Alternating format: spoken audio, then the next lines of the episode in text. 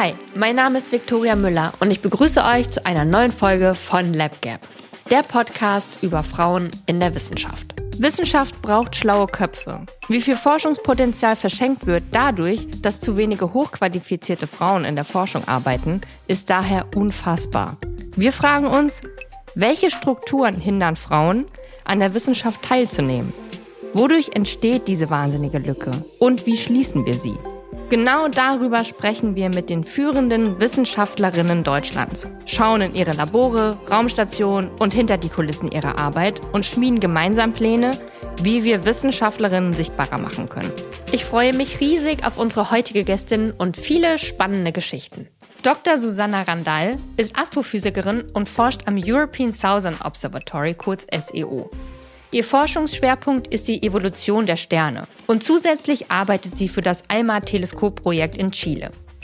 Sie lebte bereits auf drei verschiedenen Kontinenten und bald kann sie die internationale Raumstation ISS dazuzählen.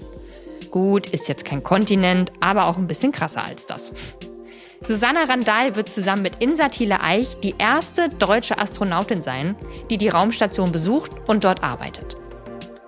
Unser Partner für diese Folge von LabGap ist The Body Shop.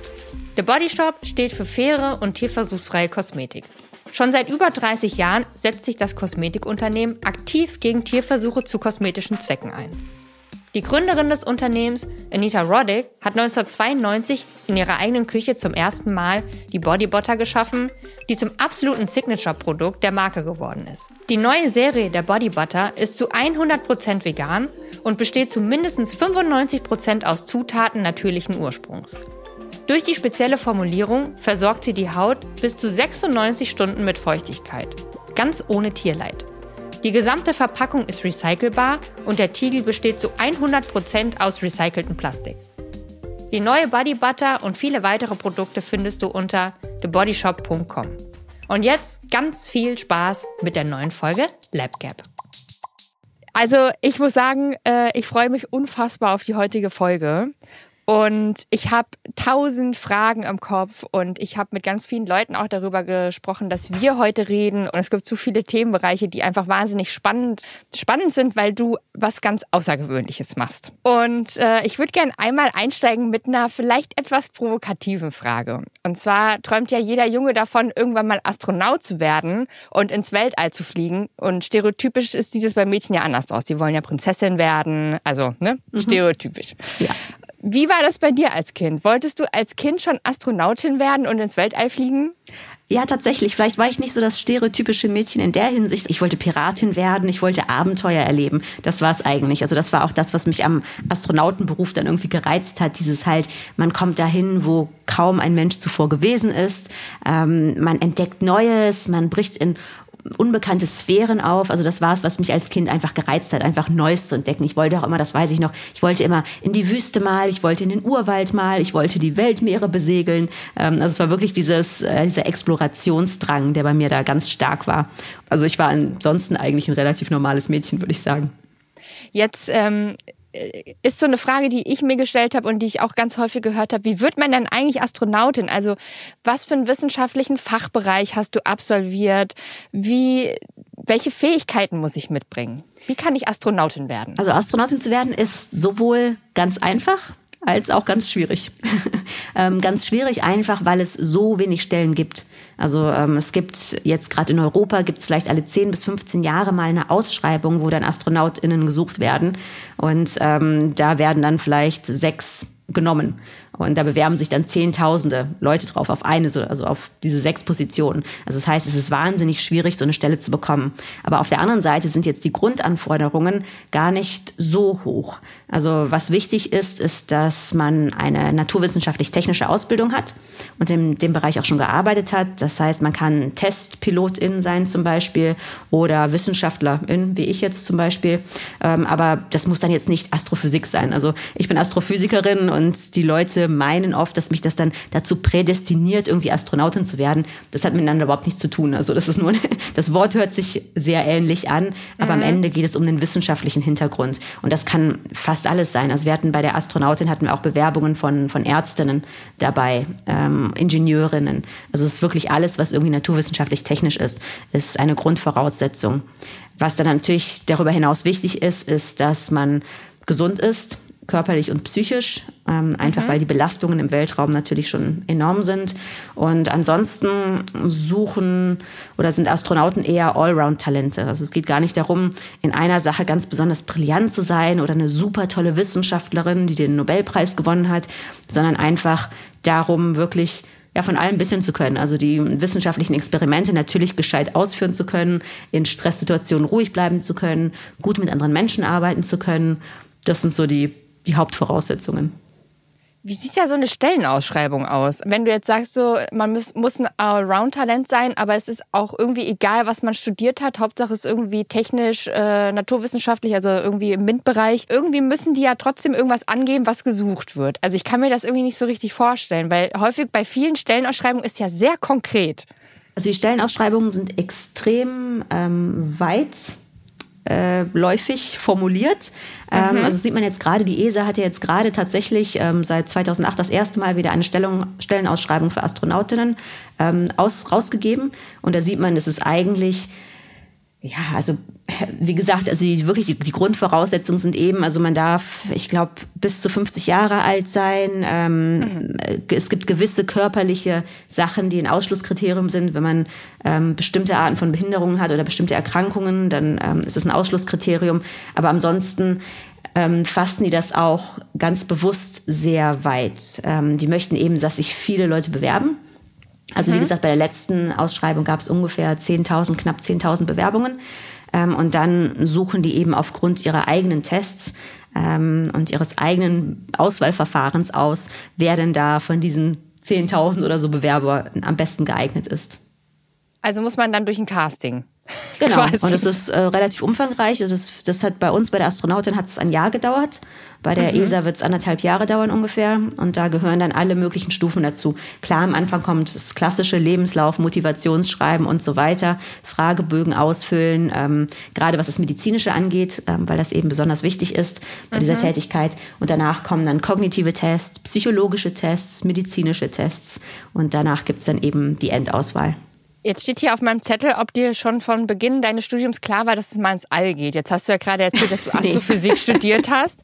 Aber du hast ja auf jeden Fall schon eine Affinität äh, irgendwie zum, zum All scheinbar gehabt.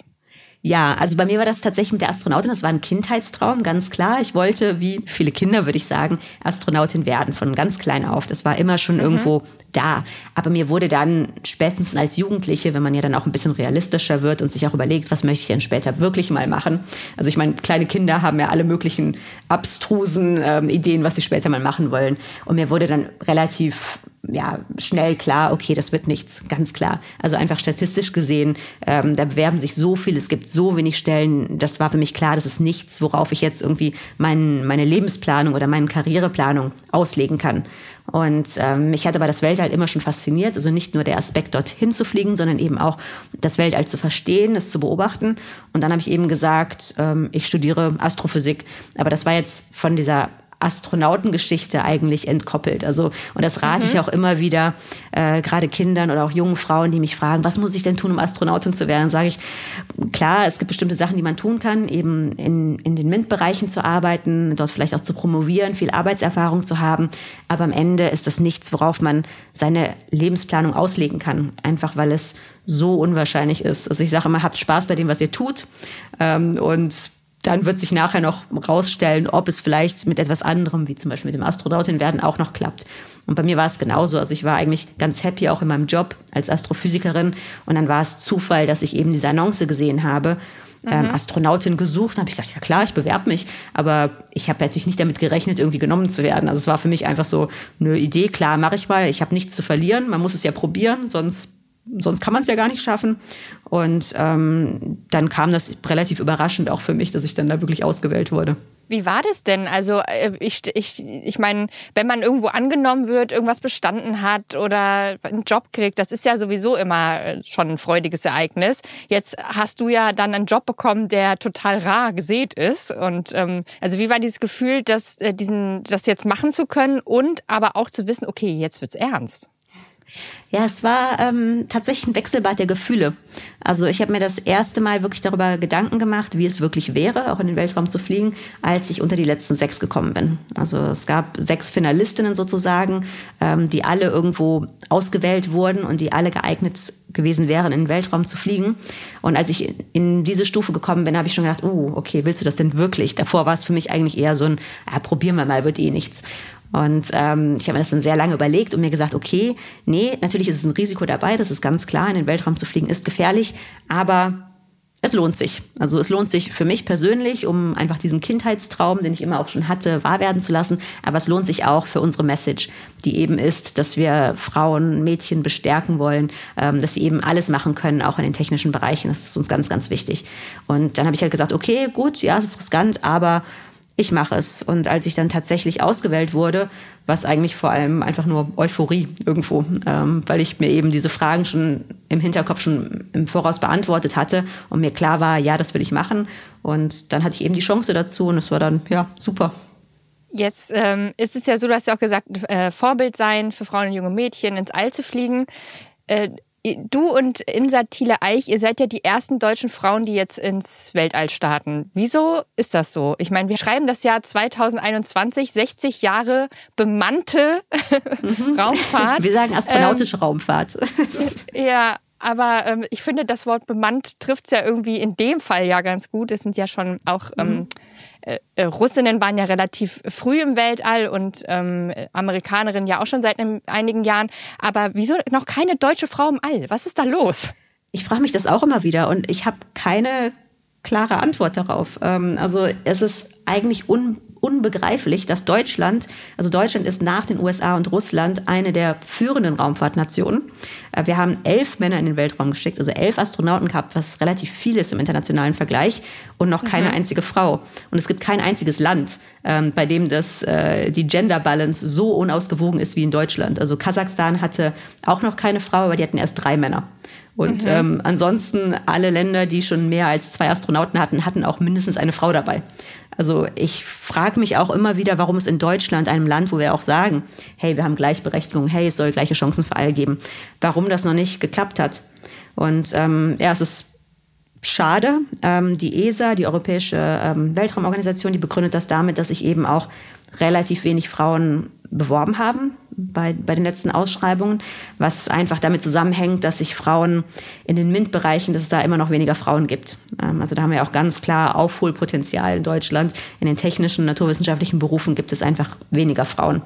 Und mhm. wir hoffen jetzt eben, also mit der Astronautin haben wir, glaube ich, schon auch ähm, ja, das, das vielleicht in die öffentliche Aufmerksamkeit das Problem auch ein bisschen gerückt, hoffe ich zumindest, äh, und eben darauf aufmerksam gemacht, hey, es geht nicht, dass wir eben keine einzige Frau im Weltraum hatten, weil eben Astronauten sehr viel Sichtbarkeit haben und auch bei jungen Menschen und auch bei Kindern. Und da brauchen wir eben diese Vorbilder. Und ähm, ja, ich hoffe dann, dass sich jetzt bei der nächsten Ausschreibung der ESA, die ja jetzt stattfindet, dann auch wirklich was tut und sich wirklich auch mehr Frauen bewerben und dann auch hoffentlich mindestens 50 Prozent Frauen in den neuen Astronautenkorps aufgenommen werden. Die ISS gilt als größtes gemeinsames Wissenschaftsprojekt der Menschheit und ist ein herausragendes Zeichen für die globale Vernetzung von Forschungsinteressen. Sie ist 109 Meter lang und bewegt sich mit 28.000 Kilometern die Stunde im Weltraum. In der Nacht sieht man sie als dritthellstes Himmelsobjekt mit einer gewissen Ähnlichkeit zu einem Flugzeug, würde ich sagen. Seit 2000 ist die Raumstation nun schon dauerhaft bemannt. Überbemannt, darüber sprechen wir noch. Sie bietet unzählige Möglichkeiten zur wissenschaftlichen Forschung unter Weltraumbedingungen. Seit 2001 wurden viele Experimente durchgeführt, an denen über 69 verschiedene Länder beteiligt waren.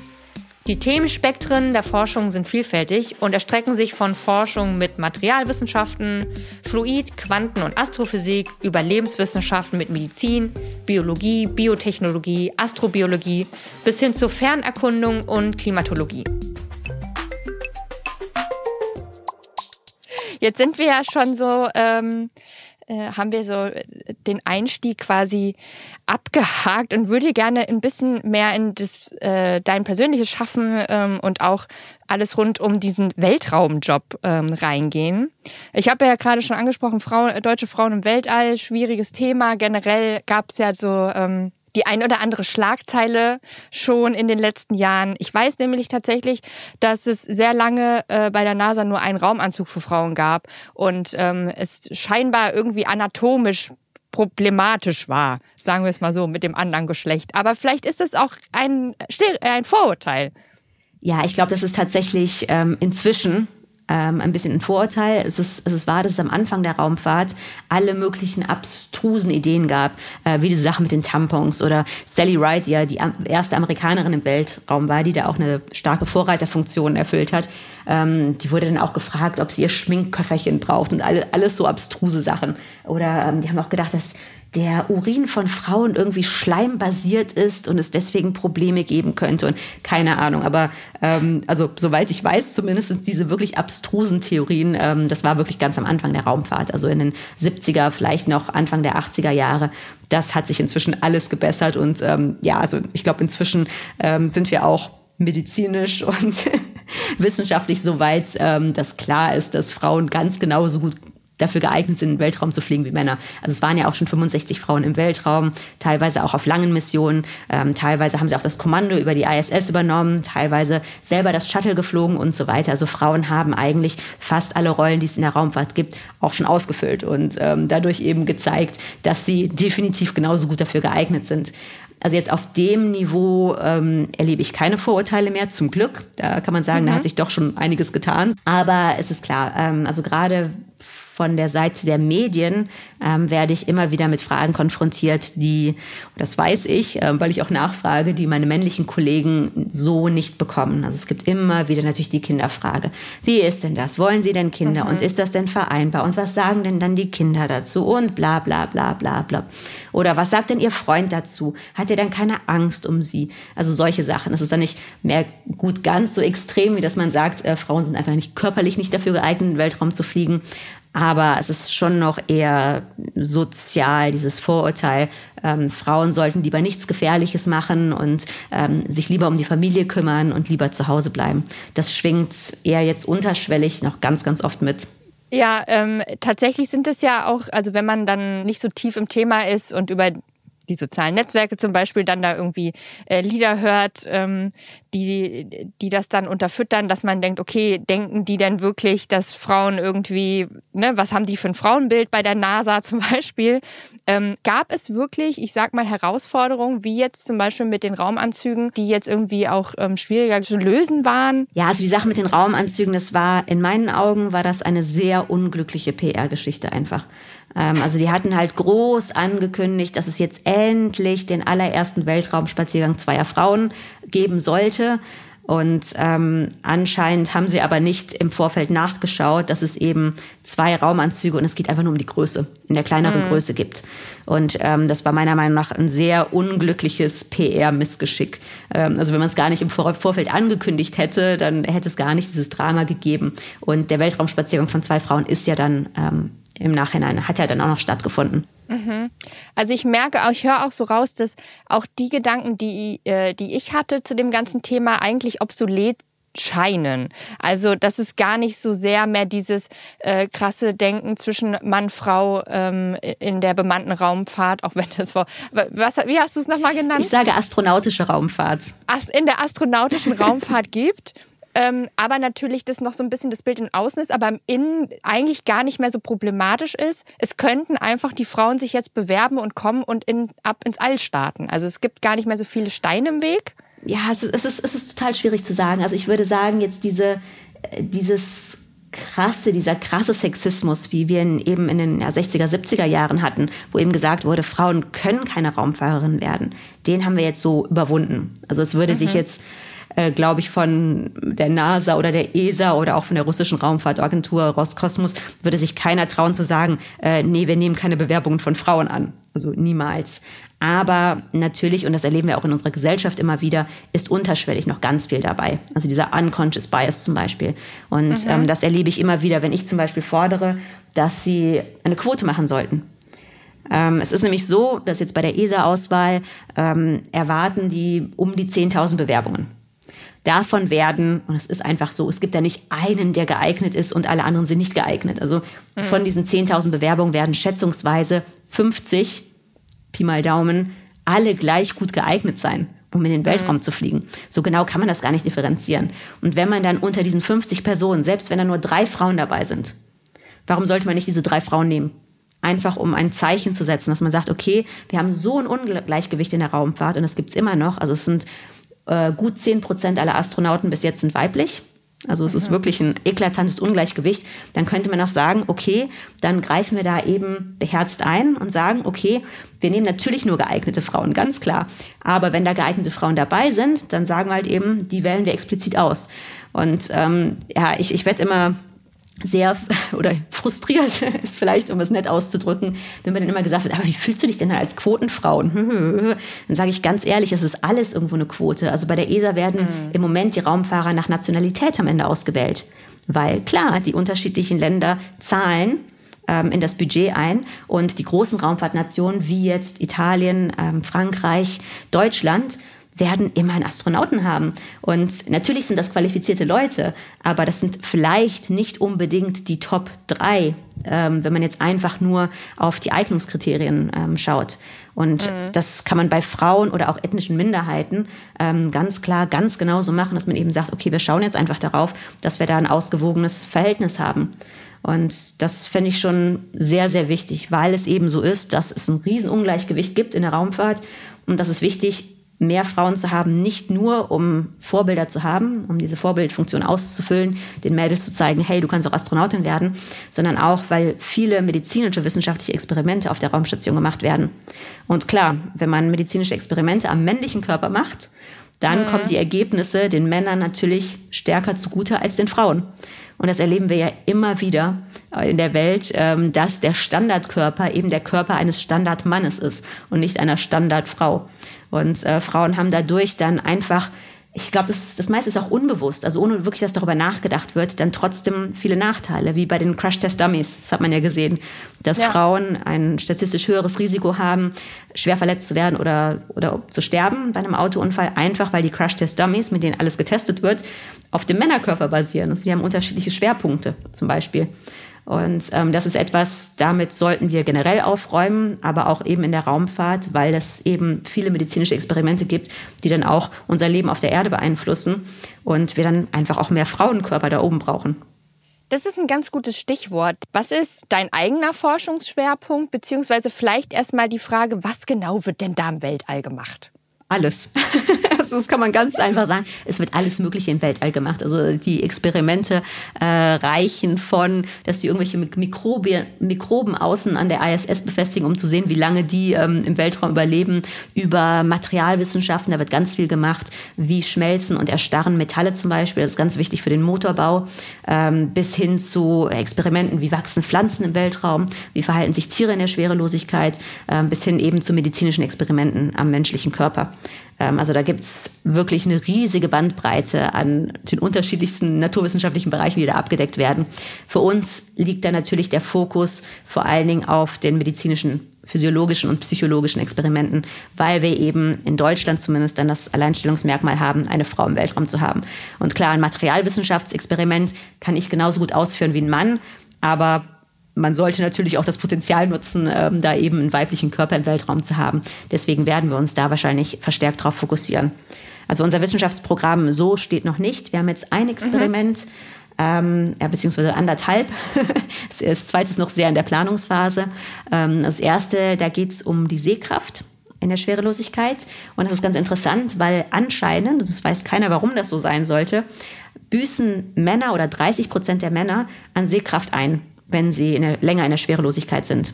Und bei Frauen scheint das nicht der Fall zu sein. Und da möchten wir eben neue Messungen vornehmen. Ähm, da haben wir auch schon trainiert, wie wir unsere Augen vermessen und so weiter. Ähm, und das wäre eins unserer Experimente. Und das andere, was jetzt auch sehr ja, weiblich ist, ähm, ist zum Hormonhaushalt ähm, im Weltall, also in der Schwerelosigkeit. Ähm, also einfach mal eine Studie, um zu sehen, ob wissen wir gar nicht und wie äh, sich der Hormonhaushalt bei einem längeren Weltraumaufenthalt verändert. Das ist ja sehr interessant, zumal man ja ähm, zum Hormonhaushalt auf der Erde schon auch nicht so viel Eben, so genau. wahnsinnig viel geforscht hat oder weiß. Ich sag mal, sag's mal so, die Ergebnisse fehlen ja da. Ähm, also das ist ja wirklich sehr nah auch an uns Menschen. Also das Weltall ist sehr weit weg und es wirkt alles sehr weit weg, finde ich, und sehr abstrakt, wenn man damit nichts zu tun hat. Aber ähm, dass da so konkrete Forschung auch gemacht wird, ist ja, ist ja, ne, wie du schon gesagt hast, auch äh, hat ja auch sehr viel mit uns hier unten auf der Erde dann zu tun. Also so Ergebnisse ähm, sind ja dann übertragbar auf uns alle alle, was würde passieren, wenn wir in der Schwerelosigkeit sind, als, weiß ich nicht, Mann oder Frau oder Mensch oder Maus.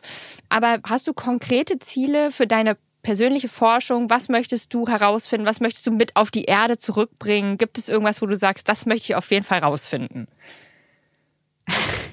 Ähm, also so funktioniert das leider nicht.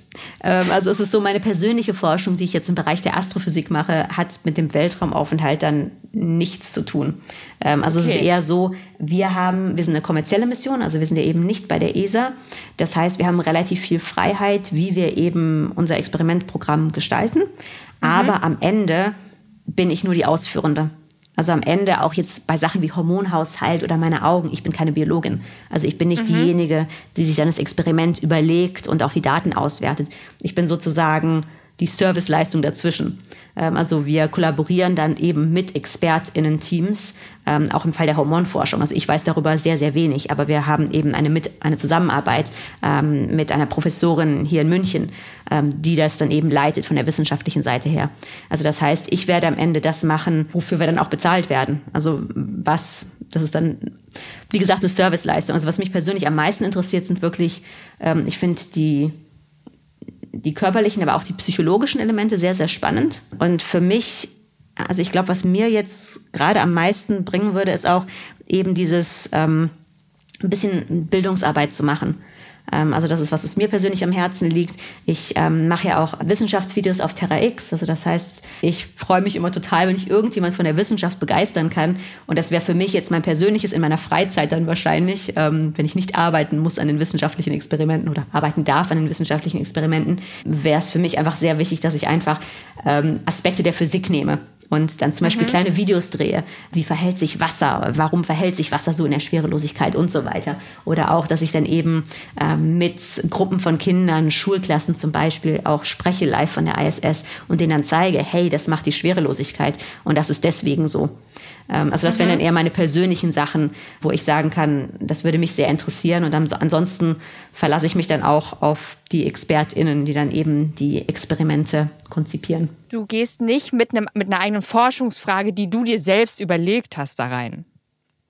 Nee, und das ist auch, also das, ähm, bei uns ist es noch eher so, weil wir da wirklich ähm, aktiv das Experimentsprogramm mitgestalten.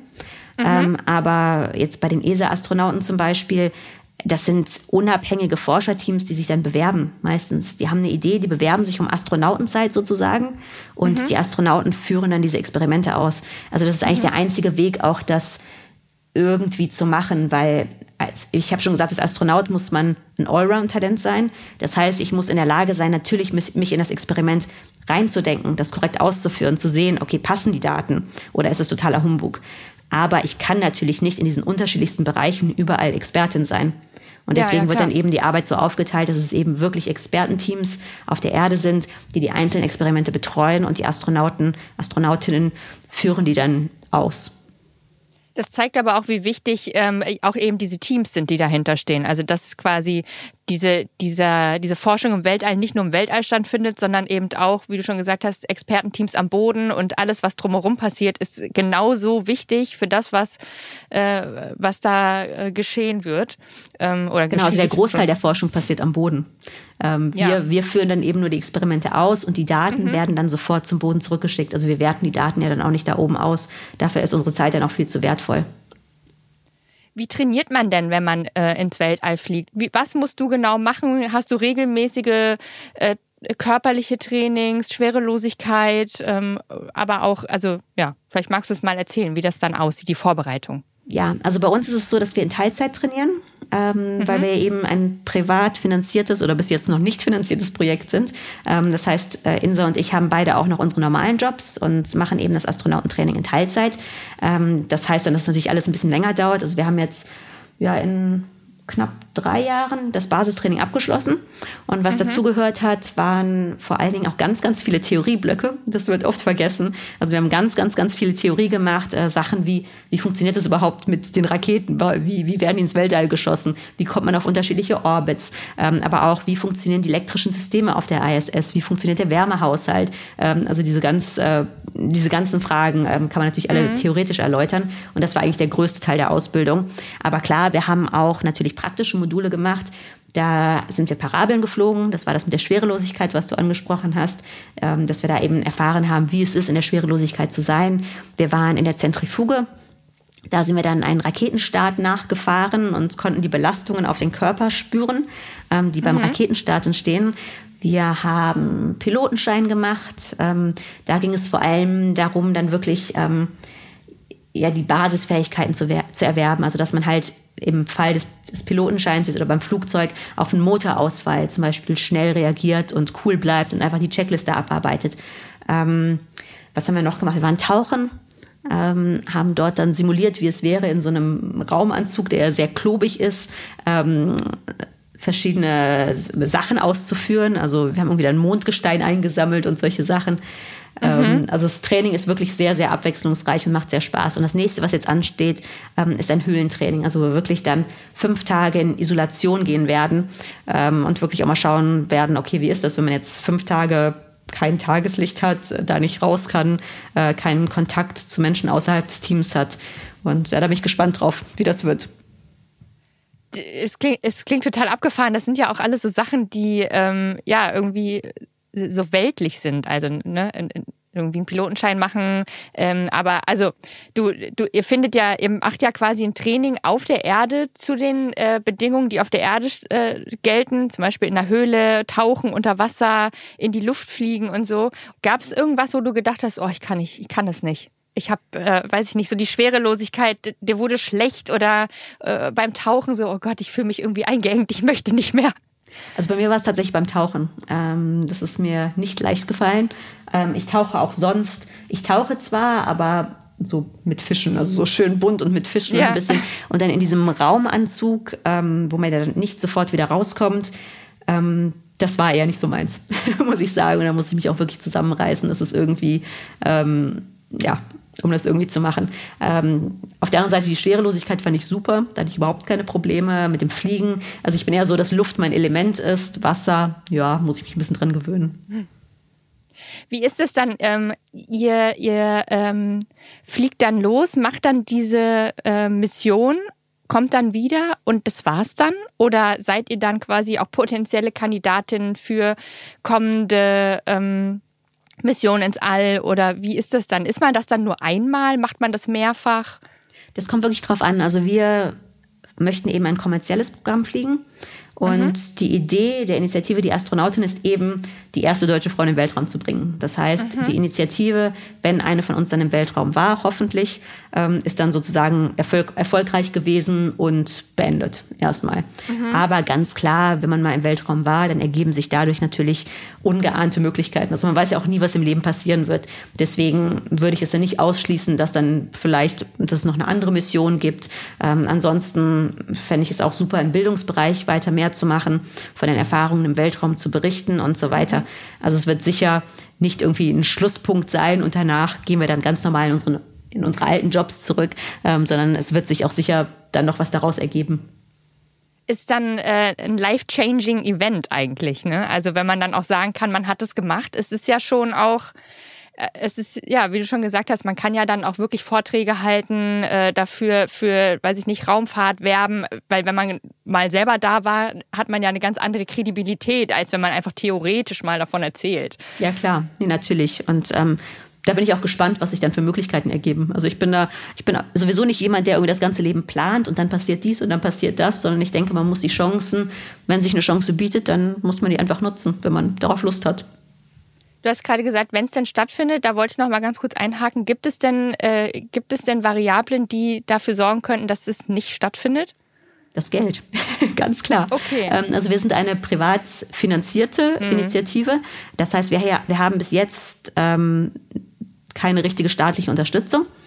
Ähm, wir haben jetzt das, unser Basistraining aus eigener Kraft bezahlt. Also das heißt, wir haben das finanziert über ähm, Sponsoren, die wir in Land gezogen haben, über Vorträge, die wir gehalten haben, über Preisgelder, über Spenden. Ähm, aber der Flug ins Weltall kostet um die 50 Millionen Euro. Und das ist klar, diese Summe, das treibt man nicht mit ein paar Vorträgen und ein paar Spenden ein. Also mhm. ähm, das ist einfach zu viel. Und da sind wir eben jetzt auf die Hilfe ähm, oder den Einsatz der Bundesregierung auch angewiesen. Und wir sagen halt, hey, also ganz ehrlich, mit Steuergeldern wurden jetzt elf deutsche Männer in den Weltraum befördert. Der zwölfte deutsche Mann soll Ende des Jahres fliegen, auch mit Steuergeldern. Ähm, und da müsste mal endlich was getan werden. Also die, könnte die, müsste die Bundesregierung auch mal sagen, hey, ähm, Gleichberechtigung steht nicht nur im Grundgesetz, sondern wir tun auch aktiv etwas dafür. Äh, und deswegen haben wir jetzt in den vergangenen Jahren sehr viel auf Gespräche mit der Bundesregierung gesetzt. Das sah auch alles gut aus. Ähm, dann kam natürlich hier unsere, unser kleines Problem, Corona. Ähm, mhm. Und seit einem Jahr ist es jetzt so, dass die Gespräche ausgesetzt sind. Also das heißt, ähm, wir sind ein bisschen im Winterschlaf oder im Corona-Schlaf, würde ich sagen jetzt, ähm, mhm. weil es jetzt gerade einfach schwierig ist, ähm, natürlich mit, ähm, mit der Regierung zu sprechen und Geld für etwas zu fordern, was eben nicht mit Corona zusammenhängt. Aber wir merken jetzt, also wir sehen jetzt langsam Licht am Ende des Tunnels. Also langsam steigt wieder die Bereitschaft, ähm, dass wir auch äh, gehört werden, dass mit uns gesprochen wird, dass wir ernst genommen werden. Und ähm, wir hoffen jetzt einfach, dass es in die richtige Richtung weitergeht. Aber klar, Corona hat uns um mindestens ein Jahr zurückgeworfen jetzt in der Planung. Also die Idee war eigentlich, Ende 21 in den Weltraum zu fliegen. Das mhm. ist jetzt vollkommen utopisch. Ähm, das wird nicht passieren. Also es wird jetzt frühestens, denke ich, Ende 22, wenn wir wirklich die Finanzierung bekommen. Wir müssen ja auch noch das missionsspezifische Training absolvieren in die USA und damit, ähm, wir möchten mit SpaceX fliegen, mit denen dann trainieren. Ähm, mhm. Und das braucht dann einfach eine gewisse Vorbereitungszeit und vor allen Dingen eben die Finanzierung. Ja, im Moment äh, steht ja an der äh, Spitze in Deutschland eine Physikerin. Also eigentlich äh, stelle ich mir das so vor, dass die doch eigentlich sagen müsste, ja, hier, nimmt, los, ab geht's. Schön schade, dass das, ja, schade, dass das wirklich so ein, so ein langwieriger Prozess ist dann auch. Ähm, ja, wir, äh, ich würde gerne einmal auch jetzt äh, über Vorbilder sprechen. Also wir haben ja schon mal darüber geredet, dass du gerne schon als Kind äh, abenteuerlustig warst oder beziehungsweise gerne auf große Abenteuer äh, gehen wolltest, später mal als Piratin oder eben auch als Astronautin. Hattest du denn Vorbilder? Gerade Frauen in der Wissenschaft sind ja eher rar gesät, beziehungsweise häufig gar nicht sichtbar. Also von vielen wissen wir ja gar nicht, obwohl sie Großartiges geleistet haben. Und ähm, gab es für dich Frauen, wo du gesagt hast, die fand ich total klasse? Vielleicht auch gar nicht aus der Wissenschaft. Also bei mir war es tatsächlich, über die haben wir schon gesprochen, es war Sally Wright. Mhm. Ähm, die habe ich als kleines Kind irgendwann entdeckt. Also die ist, wie gesagt, 1983 in den Weltraum geflogen, da war ich vier, drei oder vier. Und ähm, ich habe die dann irgendwann später, nachdem sie dann ein großer Star war, auch in den USA, sie war ja wahnsinnig bekannt als erste amerikanische Frau im Weltraum. Die hat auch viele Kinderbücher geschrieben und auch sehr viel für die Bildung ähm, im MINT-Bereich gerade von Mädchen getan. Und ich habe die irgendwann mal in einem Kinderbuch entdeckt und war da ganz fasziniert von ihr. Also einfach, weil die, die war übrigens auch Astrophysikerin. Das ist jetzt nicht der Grund, warum ich Astrophysikerin geworden bin, aber es hat sie mir auch noch sympathisch gemacht, dass sie mhm. sich eben auch für die Sterne interessiert hat. Ähm, und die wirkte einfach glücklich und ausgeglichen und trotzdem eine totale Powerfrau und flieht ins Weltall. Und es war für mich wirklich so, als ich die entdeckt habe, ich gedacht, oh cool, nee, so will ich auch sein, so kann ich jetzt auch sein. Ähm, und das ist auch der Grund, warum ich glaube, dass Vorbilder und vor allen Dingen auch gleichgeschlechtliche Vorbilder sehr, sehr wichtig sind. Ähm, ich hatte mal eine Diskussion mit Alexander Gerst, und der hat halt gesagt, ah ja, er ist in den 80er Jahren groß geworden. Also der ist zwei Jahre älter als ich, glaube ich. Also wir sind eigentlich die, mhm. die, gleiche Generation. Und ja, er hat da Ulf Merbold und Co. gesehen und sich gedacht, ach, wenn die das können, dann kann ich das auch. Und ich war so, pff, Ulf Merbold? Hat mit mir jetzt als kleine Mädchen einfach nichts zu tun. Also einfach, mhm. da war kein Identifikationspotenzial vorhanden. Also bei mir hat es dann wirklich diesen Sprung bis in die USA gebraucht, um dann eben mein Vorbild zu entdecken, mit dem ich mich auch identifizieren konnte. Also auch als Mädchen. Also ich fand, die hatte auch irgendwie Locken, die sah aus wie ich. Und da habe ich gedacht, ach, so kann ich auch sein wie die. Also ich habe nie gedacht, ich kann so sein wie Ulf Merbold. Und äh, deswegen finde ich es eben so wichtig, dass wir auch weibliche Vorbilder haben, gerade für Mädchen. Würdest du dich selbst als Vorbild sehen? Ich versuche diese Rolle auszufüllen. also ich mhm. finde es ich find's immer lustig, weil am Ende ist ja das, was man projiziert oder wie man wahrgenommen wird, ist natürlich nur ein ganz kleiner Teilaspekt der gesamten Persönlichkeit. Ähm, also wenn mir Leute sagen, wie sie mich sehen, denke ich manchmal, oh, wow, echt? Okay, cool. Hätte ich jetzt so nicht gedacht. Ähm, aber ich versuche natürlich, diese Rolle auszufüllen. Also es war mir klar, äh, schon bei der Bewerbung, dass eben ein Vorbild gesucht wird irgendwo. Dass Frauen und Mädchen Mut machen soll und auch zeigen soll, hey, wir sind ganz normale Frauen und wir sind trotzdem in diesen Berufen. Und mhm. ähm, deswegen ist das für mich auch okay, auch wenn ich mich jetzt mit all meinen Facetten und Problemchen und allem nicht unbedingt als Vorbild sehen würde. Aber ich denke, in dem Bereich ähm, kann ich vielleicht diese Rolle ausfüllen, hoffe ich zumindest. Ja, du hattest ja auch schon gesagt, ne, Vorträge und auch irgendwie versuchen da äh, in die, ich sag mal, Wissenschaftskommunikation in irgendeiner Art und Weise zu gehen. Also das äh, dann auch oder als, als ähm, Figur der Wissenschaft, ja, eigentlich als Vorbild, ist es ja eigentlich das richtige Wort, ähm, aufzutreten und zu sagen, ihr könnt auch theoretisch, weil ich dachte auch mal, ich möchte gerne Astronautin werden und here I am. Was würdest du denn, wenn jetzt, wenn du jetzt quasi ähm, vielleicht mal einen Vortrag an der Schule hältst und es kommt ein Mädchen zu dir, 14 Jahre alt, und sagt, ich würde so gerne Astronautin werden. Du hattest das ja eigentlich schon beantwortet, aber was würdest du sagen in dem Moment? Also würdest du sagen, oh, es ist schwierig, versuch mal dich nicht drauf zu konzentrieren oder würdest du vielleicht auch was sagen, was irgendwie äh, das bestärkt, das doch zu machen oder zu versuchen wenigstens? Also ich sage immer, hey, das ist super, ich finde das total cool. Aber mhm. ich sage dann schon ganz klar, und ich finde, da muss man einfach auch ehrlich sein, es wird nicht jeder Astronaut oder Astronautin, der es möchte. Das mhm. ist einfach so. Und deswegen ist es für mich immer, und das sehe ich auch irgendwo als meine Verantwortung, dass ich dann da ehrlich genug bin, um zu sagen, hey, das ist total cool und lass dich nicht abbringen, ganz klar. Aber ich sage dann immer, es kann nicht dein Plan A sein. Es kann mhm. nicht, du kannst nicht sagen, ich mache das jetzt alles und hasse das und äh, vergeude die nächsten 20 Jahre damit etwas zu tun, was ich überhaupt nicht mag, einfach weil ich denke, ich werde dann vielleicht Astronautin. Ähm, dann sage ich, das ist nicht die richtige Herangehensweise, weil erstens, wenn du etwas nicht gerne machst und nicht dafür brennst, wirst du wahrscheinlich das auch nicht so gut machen. Ähm, weil ich denke, dass Motivation da wirklich ein ganz wesentlicher Faktor ist. Wenn man für irgendwas motiviert ist, ähm, dann ist man auch automatisch besser und leistungsfähiger und bringt bessere Resultate. Ähm, und deswegen sage ich immer, such dir, klar, wenn du Astronauten werden willst, sage ich, geh auf jeden Fall in den naturwissenschaftlich-technischen Bereich, ähm, weil ja. das einfach eine Grundvoraussetzung ist. Aber pick dir jetzt nicht das raus, wo du sagst, ah, das hat den meisten Bezug dazu, dass ich Astronautin werden könnte. Weil das ist am Ende egal. Es ist egal. Mhm. Es ist wirklich egal. Sage ich, mach, geh auf jeden Fall in naturwissenschaftlich-technischen Bereiche, aber pick dir da dann unabhängig von dem Astronautenwunsch das raus, was dich wirklich interessiert und wo du dir auch vorstellen kannst, glücklich zu sein, wenn es dann eben nicht klappt mit der Astronautin. Und das ist mir persönlich ganz, ganz wichtig, dass wir nicht sagen, ah, super toll und ja, klar wirst du, klar wirst du das alles erreichen, ähm, weil es ist, es ist nicht so und ähm, dann wecken wir auch falsche Vorstellungen. Also ja, ich möchte dann ja. auch lieber, dass diese Mädels, und das ist auch, war auch immer, immer mein Prinzip im Leben, ich habe nie was gemacht, was ich nicht wirklich nicht wollte. Ja gut, also jetzt natürlich mal irgendwie einen Bericht schreiben oder kleinere Sachen, müssen wir alle machen. Aber jetzt grundsätzlich über Jahre hinweg habe ich nie irgendwas gemacht, was ich, wo ich wirklich keinen Spaß dran hatte, einfach weil ich irgendein Ziel verfolgt habe, langfristig. Ich denke, dafür ist das Leben auch zu kurz und man sollte dann immer auch in dem Moment das tun, ähm, was man mag. Und da ist für mich auch der Weg das Ziel. Also ich werde auch immer wieder gefragt, was, was ist denn, wenn es nicht klappt? Gut, ich bin jetzt ausgewählt worden als Astronautin-Trainee, aber es kann gut sein, dass es trotzdem nicht klappt. Mhm. Und ähm, was mache ich dann, wenn ich mich jetzt nur darauf fokussiere, dass ich Astronautin unbedingt, unbedingt, unbedingt werden möchte und jetzt alles dafür tue und mein Leben nicht genieße und es dann nicht funktioniert, dann bin ich am Boden zerstört, dann habe ich drei Jahre meines Lebens verloren.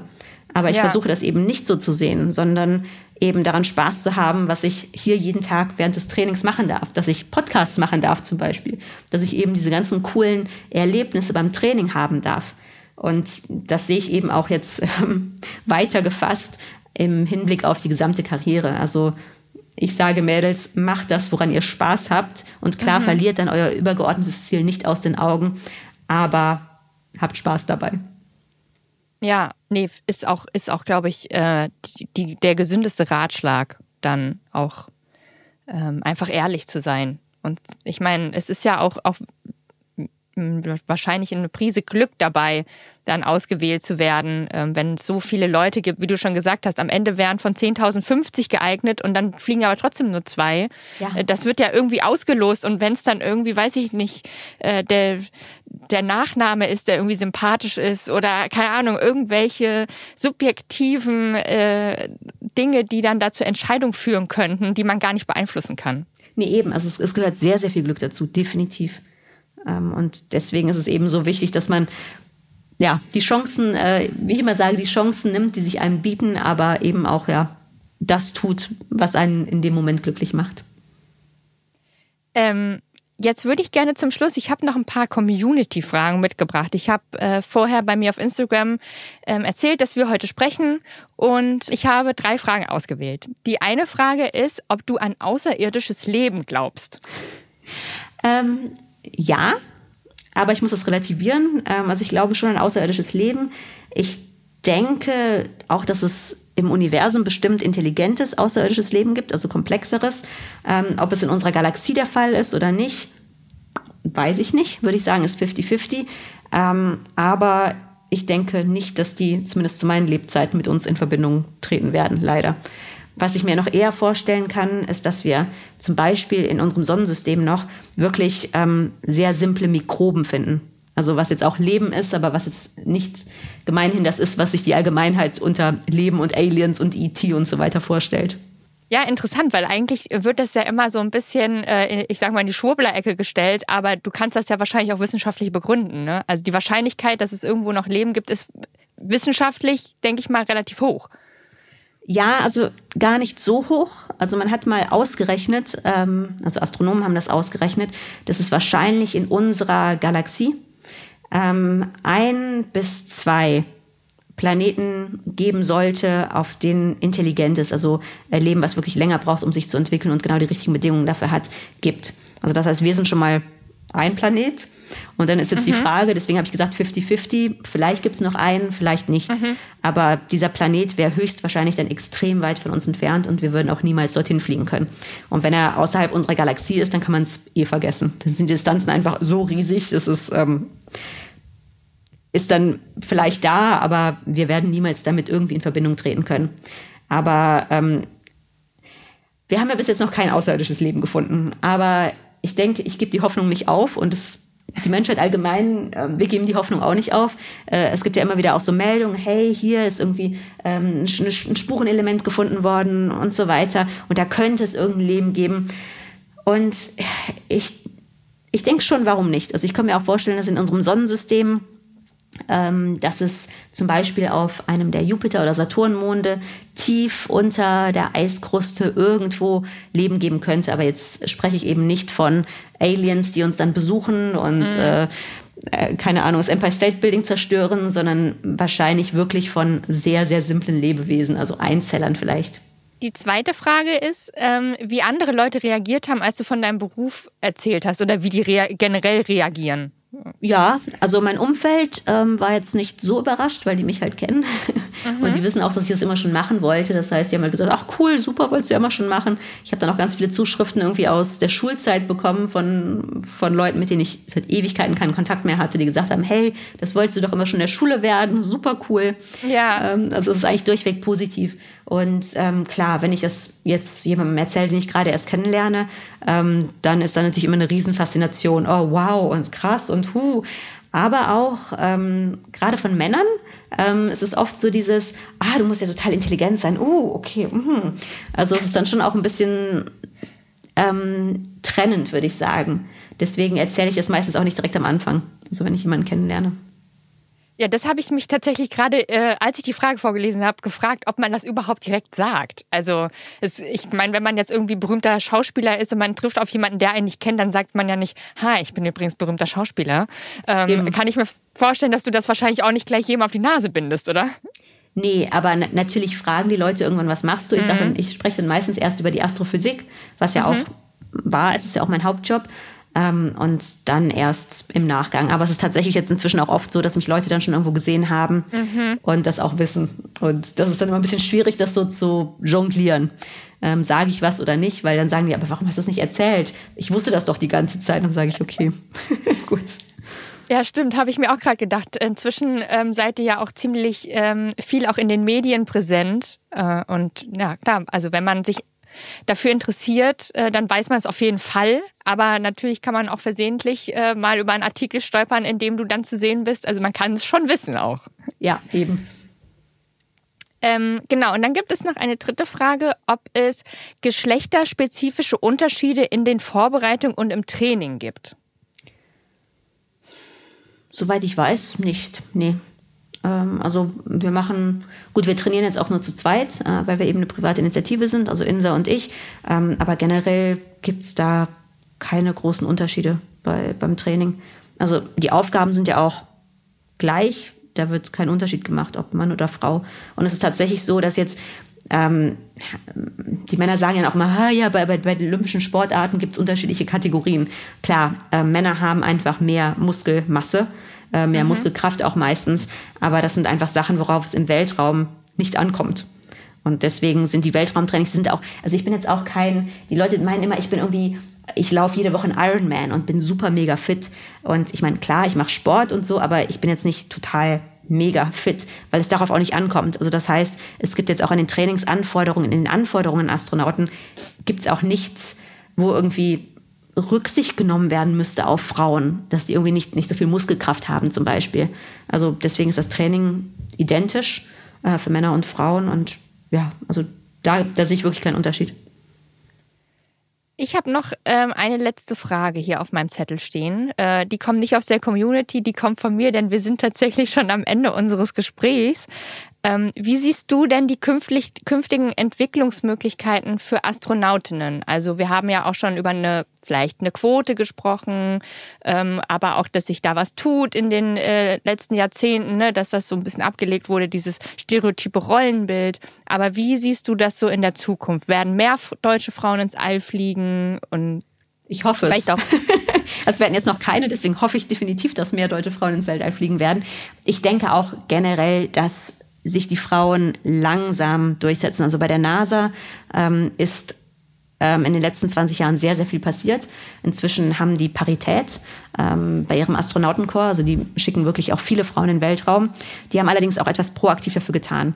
Und ich hoffe, dass es in Europa jetzt eben auch so passieren wird, dass dann doch proaktiv erstmal was dafür getan wird, ähm, dass sich eben mehr Frauen durchsetzen.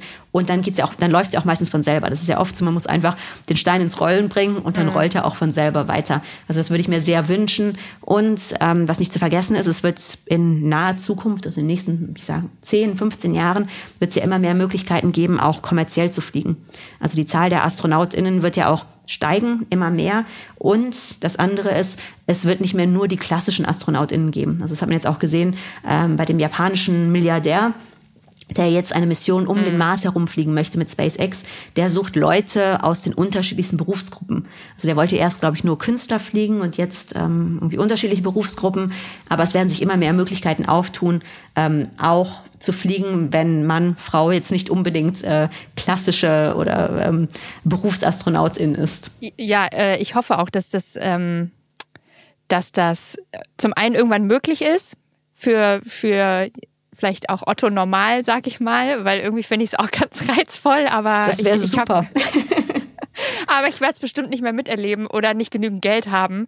Aber schon alleine zu wissen äh, oder zu hören, dass sich potenziell dort im Geschlechterverhältnis auf professioneller Ebene ähm, was ausgleichen könnte in Zukunft absehbar, das ist ja schon mal äh, eine, eine schöne Aussicht, finde ich. Ja, also ich hoffe es, aber wir müssen auch was dafür tun. Ich danke dir sehr für dieses Gespräch. Es war sehr interessant. Äh, ich war auch etwas aufgeregt im Vorfeld und vielen Dank für deine Zeit. Sehr gerne. LabGap ist eine Produktion von Edition F, Redaktion Viktoria Müller, Maria Medunski, Anne-Kathrin Heyer, Carmen Maywald und Mona Siegers. Ton und Schnitt Elmar Weiland.